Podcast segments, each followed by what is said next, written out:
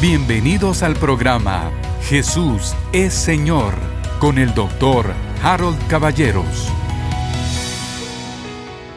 Hola mis queridos hermanos, estamos acá juntos nuevamente y es un día maravilloso para estar delante del Señor. Estamos contentísimos, queridos hermanos, de compartir con Cecilia. De primero mi saludo de siempre, ¿no? Que la paz de Dios venga sobre usted, su familia, su hogar y sobre todo su corazón hemos eh, decidido retomar unos programas que habíamos estado haciendo juntos, donde les contamos los testimonios de cómo, cómo nos convertimos. Bueno, tú antes, bueno, primero comenzamos con mi suegra, ¿no? Correcto. La conversión de mi suegra, esos milagros enormes de Dios, del Espíritu Santo a través de Catherine Kuhlman. Eh, la vivencia de ustedes al ser salvos todos juntos, la familia. y luego les contamos también de mi salvación y les contamos un poquito de cómo comenzamos a servir al Señor. Brincamos a Orizaba, México, a San Buenaventura, Baja Verapaz, Guatemala. Qué testimonios más lindos. Pero quizás hoy nos convenga contarles cómo fue que el Señor nos llamó y cómo entramos al ministerio y cómo se fundó la iglesia El Shaddai. Sí, muchas veces las personas nos preguntan cómo iniciamos, cómo fue esto, cómo fue que el Señor nos llamó o específicamente cómo el Señor me llamó cuando hablo de, mi persona y, muchas personas dicen, es que Dios no me ha llamado, entonces no estoy sirviendo al Señor porque Él no me ha llamado. Y la verdad es que cuando yo veo para atrás, yo no he, tuve un momento donde escuché la voz de Dios o, recibí un llamado como tal, sino simplemente cuando yo empecé a ver a Dios ahí con la hermana Catherine Kuhlman y lo que Dios hizo a través del tiempo con mamá y cómo la sanó y cómo vimos, entramos en la iglesia y empezamos a estudiar y conocer más de Dios, fue simplemente un desenvolver natural de cómo pues de lo que había que hacer como iglesia, como hija de Dios y, y empezar a servirle. Y bueno, eh, los pasajes tan claros para mí de somos ministros competentes de un nuevo pacto, eso me involucra, no me está diciendo que tal vez soy ministro competente, soy ministro competente. Yo lo creo que donde quiera que el Señor nos tenga, allí somos ministros competentes de un nuevo pacto y empezar a decirle al Señor, bueno, y aquí donde estoy, ¿cómo te puedo servir, Señor? Eso, eso es importantísimo, el deseo de servir. Antes de salir al aire, estábamos hablando del hermano Tele Osborne. Y el hermano Tele Osborne solía contar esta historia cuando hablaba del llamado decía, unos reciben un llamado porque se les presenta la zarza ardiendo, obviamente hablando de Moisés, otros porque reciben un llamado de Dios fuertísimo, otros porque se les presenta un, ángel, etc. Y después decía, yo nunca recibí nada, yo leí en la palabra, id y predicad el Evangelio a toda criatura, y eso he estado haciendo estas décadas. Así que Dios trata con cada quien de una manera diferente. Yo, yo sí recibí un llamado, yo sí recibí un llamado. Yo fui a una conferencia, esto debe ser en el año 81, 81, sí. Me fui con dos amigos a una conferencia a Rema y estuve en Tulsa, Oklahoma, y me acuerdo perfectamente y todavía tengo la Biblia y todavía tengo los 34 mensajes. Fueron 35. Miren, miren qué conferencias hacía el hermano Hagen. Siete días siete días completos, de lunes a domingo, con cinco servicios diarios. Era una, bomba, ¿no? Pero eh, me acuerdo que tengo 34 porque me tuve que ir al aeropuerto en el último servicio. Esa, esa semana fue una semana gloriosa, pero así gloriosa. Recuerdo las prédicas del hermano Hagen, recuerdo en especial a un hermano, yo no sé si vive, pero qué hombre de Dios formidable para predicar del Espíritu, que era el hermano, el doctor Roy Hicks fabuloso. Bueno, y el, y el doctor Shambaki, bueno, cada uno, ¿no? Entonces, eh, en esa semana, yo realmente no tenía conciencia de, de querer ser pastor o servir al Señor de tiempo completo, no. Nosotros estábamos, como yo les conté, habíamos aprendido de parte de un hermano que se llama Buddy Bell, habíamos aprendido del Ministerio de Ayudas. Entonces, todo lo que a mí se me ocurría era el Ministerio de Ayudas, no se me ocurrió otra cosa. Y eso es lo que hacíamos. Yo le conté, fuimos allá a Patzún, en Chimaltenango, Guatemala, para pintar una iglesia, para ayudar a poner la luz. Fuimos a poner el reflector, el proyector. Es decir, no, no se me ocurría esto de predicar, no se me ocurría. A mí lo que se me ocurría es que ahí decía, servir, pues sirvamos, ¿qué es lo que hay que hacer? Hay que limpiar las cosas, pues limpiémoslas. Hay que, eh, lo administrativo siempre se me ha dado, entonces yo era el que hacía las cosas administrativas. Pero es, lo que sentíamos, que era ser iglesia. Ser y ¿verdad? O servir sea, a Dios. si éramos hijos de Dios, teníamos que trabajar y hacer aquello que Dios nos dijera. Y siempre hay que darle honor al que honor merece. La, la fuerza de la enseñanza de mi suegra, de tu mamá, con la autoridad de la palabra, el leer la palabra, el escudriñar la palabra, y luego cuando encontramos un mandato en la palabra, bueno, Hacer. cómo se hace, ¿verdad? Entonces esa semana me fui con estos dos hermanos, nos fuimos los tres con tanto entusiasmo y como les digo, fuimos a 34 de los 35 servicios. Y había un hermano que cantaba y lo habíamos conocido, que tenía una voz preciosa y cantaba, cantaba una canción que se llamaba mm, La Vida Dolorosa. Dios mío, cómo la cantaba. Entonces a él se le ocurrió y nos dijo que nos invitaba a comer. Y nos llevó a un restaurante y comimos. Y, por supuesto de que hablamos pues de la conferencia y de todo lo que estábamos viviendo y de lo que el Señor estaba haciendo en nuestras vidas. Y en uno de esos momentos, a media comida, yo sentí que Dios me hablaba y que me decía, tú puedes servirme, tú puedes predicar. A mí, a mí esto no se me había ocurrido y no, no, no, no, no, no, no, no terminé de asimilarlo. Me regresé, como lo digo, domingo en la noche. Esto es ah, 1982, no uno, porque tú estabas esperando a Harold. Esto es el 31 de julio Por y Harold no nació. Por eso tú no fuiste y Harold nació el 4 de agosto. Sí. Entonces, ya regresando en el avión, estando solo, ya no recuerdo el instante, vino la convicción. Yo quiero que me sirvas de tiempo completo. Y en aquel entonces, realmente uno no podía decir voy a ser maestro, voy a ser profeta, voy a ser... No, eras pastor o pastor. Y pastor, eso es lo que había en Guatemala. Tal vez podía ser evangelista, pero no, lo que era pastor. Entonces yo entiendo que si voy a servir a Dios tengo que ser pastor y me costó mucho, ¿verdad? Dios mío, mi imagen de un pastor no coincidía con lo que yo quería para mi futuro. Yo quería ser banquero. Yo, yo, yo no quería ser pobre. Y yo, mi imagen de un pastor, eso es lo que yo había visto, era un señor que tenía un traje azul marino que ya brillaba de tanto plancharlo y que tenía aquí bien raspado. Esa es la imagen que yo tenía. Ay, no, señor. Dije, no, no, no, no, no me puedes hacer esto. Y fíjese usted, querido hermano, que desde el 31 de julio hasta el 8 de septiembre, mire cuánto tiempo pasó, todo julio, todo agosto, dos meses. Y eh, sí, julio y agosto, más de dos meses. Y, y todos los días, cuando yo venía a orar, que me rodeaba para orar, todos los días oía una voz que me decía, ¿qué me vas a contestar? Y yo todos los días decía, no podría hacer que habláramos de otra cosa. Yo tratando, y el Señor decía, todos los días, se los prometo, así fue, ¿qué me vas a contestar? Y el día 9 de septiembre, estábamos, no sé qué estábamos haciendo, y mi suegra entró, pero así, como bomba, directo a donde estábamos. Y se va directo a mí y me dice, ¿qué vas a hacer y qué le vas a contestar? Porque ya me dijo que te dijo. Me dio un susto y dije, ahora es público. y, me recuerdo que era hora de almuerzo más o menos. Y entonces eso fue el 9 de septiembre. Y entonces me arrodillé ahí y le dije, Señor, tú sabes de todos modos que yo voy a hacer cualquier cosa que quieres que haga. Así que está bien, voy a hacerlo. Y ahí me dediqué al Señor y ahí me dediqué al tiempo completo y Dios fue maravilloso, ¿no? Desde ahí Dios ha sido extraordinario y maravilloso. Luego hay otra cosa que yo quisiera contar, que creo que es importante, la acabamos de vivir hace unos meses o un año con, con un grupo en Washington, D.C.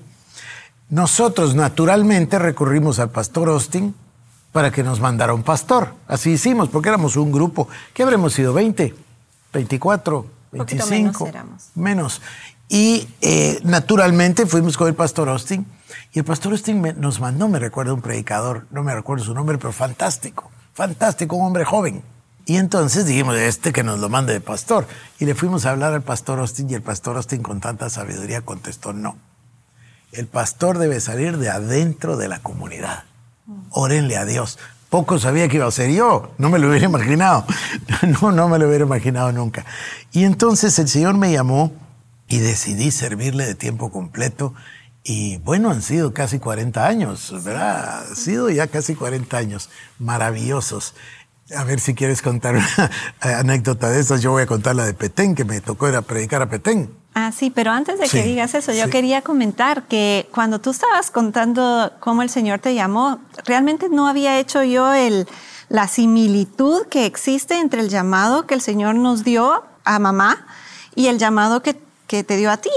Porque cuando mamá estaba si tú recuerdas cuando yo estaba comentando de que estuvimos ahí en la conferencia de Catherine Kuhlman y vimos esas sanidades, esos milagros maravillosos y cómo el señor, eh, la hermana Catherine Kuhlman recibió la palabra eh, profética de ahí hay tres personas enfermas, nosotros fuimos llamados a través de, ese, de esa palabra, pero no nos pudimos mover del asiento por toda esta, estos pensamientos de, de no es posible que Dios se fije en mí, ¿cómo va a ser posible? Hay muchas otras personas más enfermas, con más necesidad que nosotras o nosotros, y nos quedamos ahí sentados y se acabó el, la reunión. Y cuando eso sucede, mamá sale corriendo al frente y, una persona bajando del púlpito nos lleva a, a recibir a Jesús como Señor y Salvador, nos guía en la oración. Pero estando allí, mamá empieza a recibir ese llamado, esa misma voz que tú estabas hablando.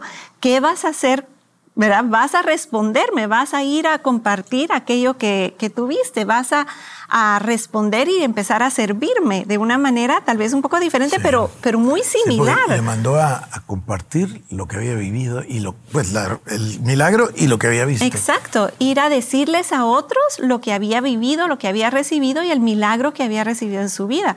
Y de esa manera, cuando mamá le dice, ok, está bien, Señor, lo voy a hacer, esa fue una respuesta al llamado, como tú lo tuviste. Y en ese momento la unción viene sobre su vida y ella es sanada completamente y nuestra vida es transformada, la de toda la familia, ¿verdad? Pero es muy similar, o sea, lo que yo veo, lo que yo estoy tratando de entender ahorita es que cuando tú entregas tu vida al Señor, el llamado ya está ahí, ¿verdad? Porque ya eres parte de la familia de Dios. Y es un responderle a Él, sí Señor, aquí estoy, envíame a mí, úsame a mí, yo quiero ser parte de lo que tú quieres hacer en esta tierra y, aquí estoy. Esa respuesta es la respuesta al llamado. Algunos lo reciben audible, algunos simplemente verá, lo leen y dicen, sí, aquí voy, pero ahorita cuando lo estabas hablando me emocioné. Quiero quiero responderle al Señor, quiero servirlo, estoy leyendo aquí dice ir y predicar el Evangelio. Cada quien lo recibe de una manera distinta. Hay quienes han recibido una cosa, eh, digamos, espectacular y otros más normal, pero eh, todos hemos recibido ese llamado y la verdad es que es un llamado, como nosotros aprendimos, para todos. No es para unas personas, es para todos los creyentes. Él nos llamó a ser creyentes, nos llamó a ser discípulos, nos llamó a hacer discípulos a las naciones, nos llamó a predicar el Evangelio a toda criatura. Es decir, el llamado está ahí para todos nosotros. Nosotros le respondimos a Dios, estudiamos, nos preparamos y llegó el momento de la ordenación obviamente recurrimos al pastor Austin y a la iglesia Lakewood y ellos dispusieron una fecha para ordenarnos para el ministerio. Y aquí viene otro detalle precioso. Yo eh, amo al pastor Austin y lo amé toda la vida. Maravilloso pastor Austin, la maravillosa hermana Dodi. Pero yo siempre fui fanático de Tele Osborne, ¿verdad? Eh, desde que lo conocí, desde que lo conocí, me acuerdo. Sus enseñanzas tocaron mucho nuestro corazón. Absolutamente, por lo que contamos del idioma y todo eso. Pero voy a contar esto porque me da risa. Le hablamos a él para que fuera a hacer una cruzada en Guatemala. Y le dije, yo puedo ser el intérprete. Entonces se voltea y me dice, o sea que tú hablas muy buen inglés.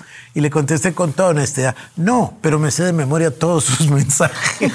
Lo cual era cierto, todavía es cierto. Pero entonces iban a ordenarnos en ese servicio esa noche. Y nosotros estábamos listos y dedicados, ayunados, orados, listos. Pero yo le oré a Dios y dije, Señor, ¿cómo quisiera yo que nos ordene al ministerio el hermano TL y la hermana Daisy? Porque les amábamos tanto. No que le amáramos más que al pastor Austin, pero es que yo tenía una... Era muy especial para mí. Y le clamamos a Dios Y el pastor anuncia y dice, fíjense que tenemos una pareja de guatemaltecos, son unos jóvenes, Dios los llamó al ministerio y cuenta, porque es que el pastor Austin quería mucho a tu mamá. Entonces contó de tu mamá. Y esto era en medio de la conferencia que hacían. Su conferencia eh, que hacía siempre en noviembre y en, y en, abril. Y esta es en noviembre. Y entonces el pastor Austin dice, vamos a, a ordenarlos, vengan por favor, y nos llama al frente. Y ya, van a orar por nosotros. Entonces Dodi está contigo y yo ahí él enfrente de mí. Y va a poner sus manos y Dios le dice, tengo una palabra. y quita las manos. ¿Podrías, hermano T.L. Osborne, venir a ordenar esta pareja? Y entonces llegaron T.L. y Daisy y nos ordenaron y nos dieron esa palabra de ir a nuestro país, ser misionero en nuestro país, ir a todo el país, que al final es la marca de nuestra vida, al final, ¿verdad? Las 22 estaciones de radio, los colegios, todo es para llegarle a todo el país. Entonces, ha sido francamente lindo esto del llamado. Ahora, ¿te acuerdas cómo comenzó la iglesia? Bueno, esto fue noviembre. Entonces empezamos todo noviembre, bueno, el final de noviembre y todo diciembre, cómo vamos a hacer, dónde va a ser la iglesia. Y tu cuñada tuvo un sueño. Correcto. Yo siempre digo, mi percepción de la historia es, porque cada uno tiene su propia, su propia imagen, ¿no? Pero mi percepción fue que estábamos en nuestro grupo pequeño, éramos veintipico, sí. y estábamos orando de cómo, cómo teníamos que hacerlo. Y siempre todo lo hacemos a través de la oración. Primero oramos, ayunamos y buscamos al Señor y encontramos qué es lo que Él quiere. Y estábamos en esas y le dijimos al Señor que nos diera diferentes pedazos del rompecabezas, se podría decir, a las diferentes partes del grupo, pero ella no llegó el día que nos reunimos y que estábamos ahí diciendo qué era lo que el Señor estaba diciendo, orando y, y discerniendo. Y en ese momento no sabíamos quién iba a ser el pastor. Parte de lo que estábamos haciendo es buscando quién iba a ser el pastor de la iglesia. Entonces, me recuerdo que estábamos en esta reunión y tú te paraste en un pizarrón y empezaste a decir, bueno, eh, ¿tú qué dices? Y empezamos a, poner en el pizarrón qué es lo que sentíamos de Dios. Que sentíamos de Dios, qué era lo que tenía que hacer un pastor, cuáles eran las cualidades de un pastor.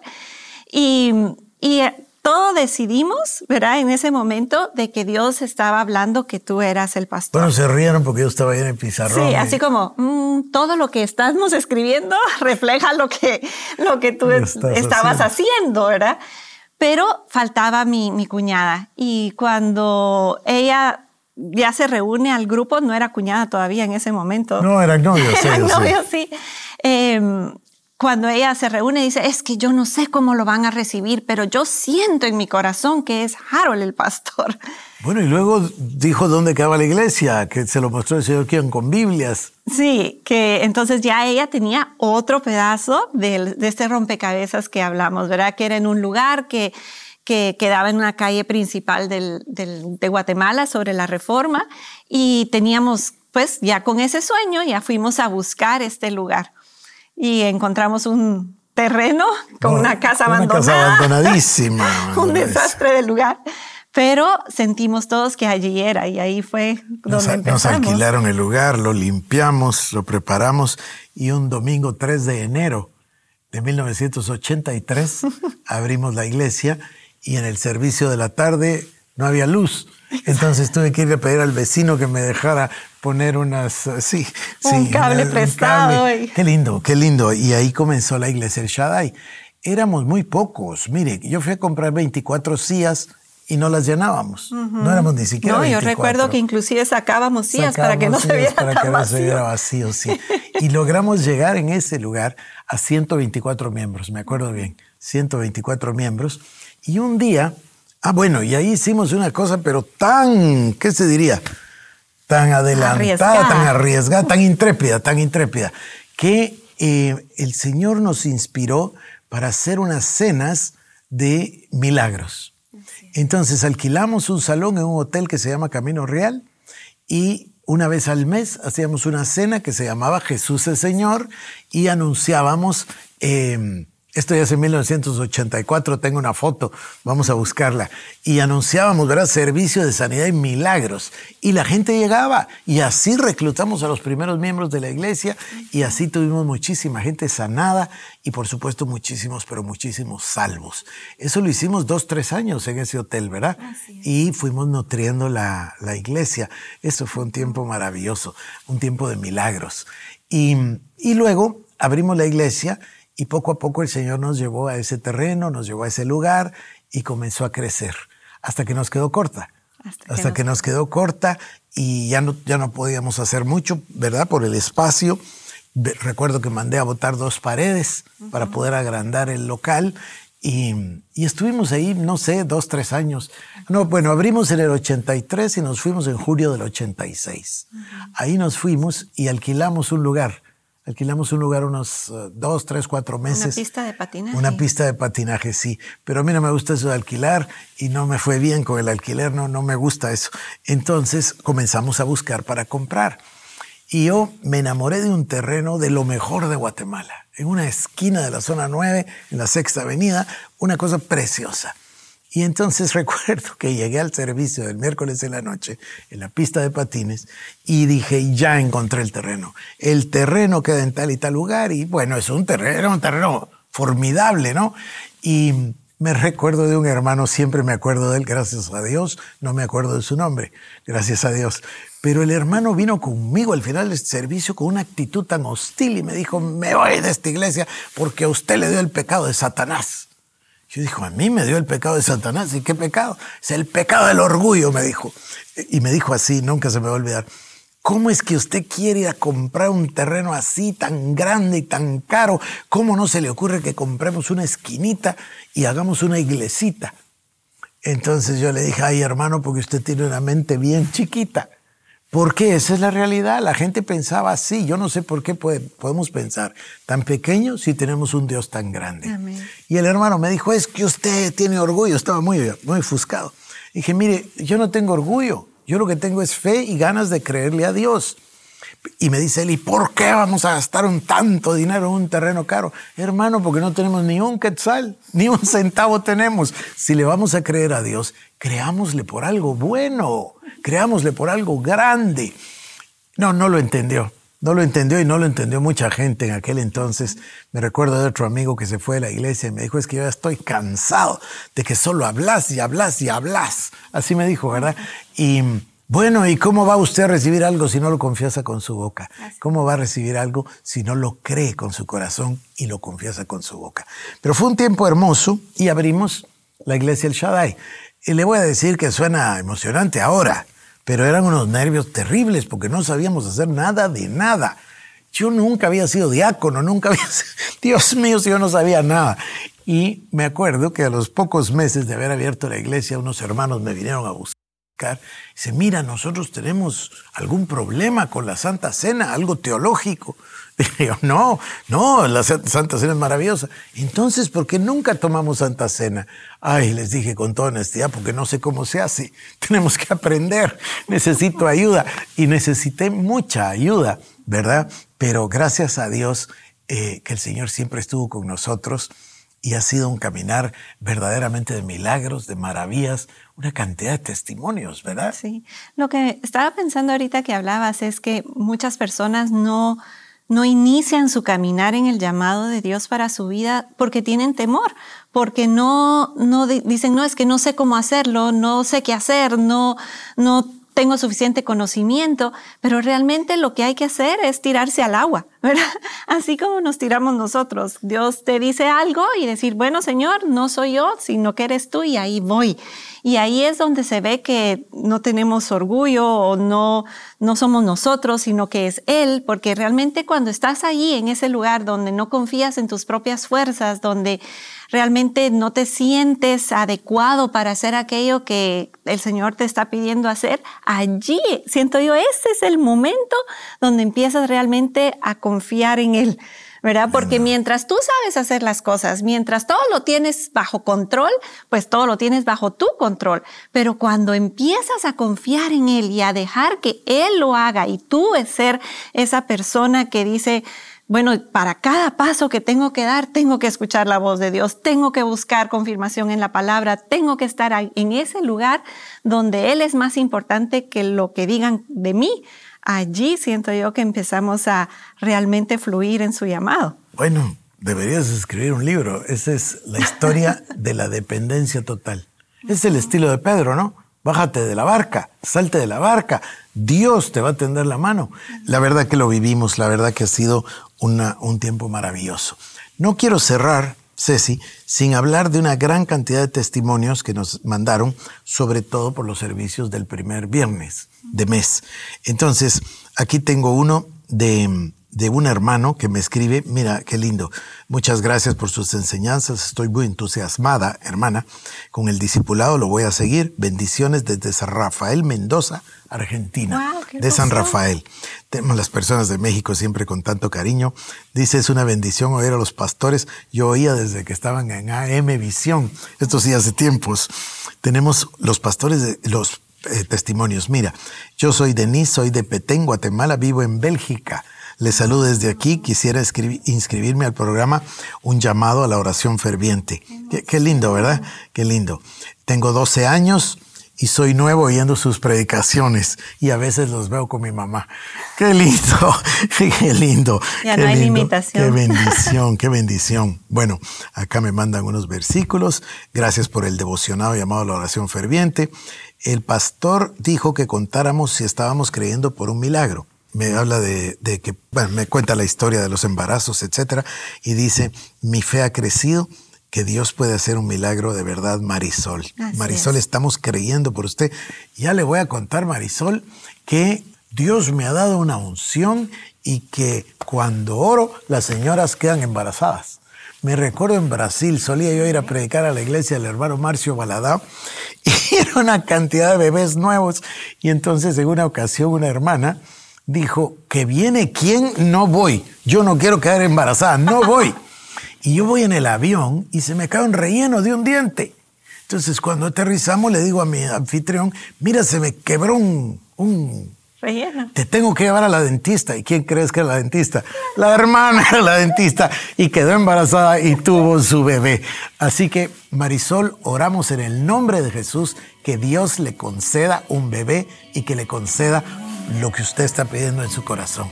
De la misma manera para cada hermano y hermana. Y por hoy decimos que Dios le bendiga. Esto fue el programa Jesús es Señor con el doctor Harold Caballeros. Si quieres más información, búscanos en nuestras redes sociales como Iglesia El Shaddai Guatemala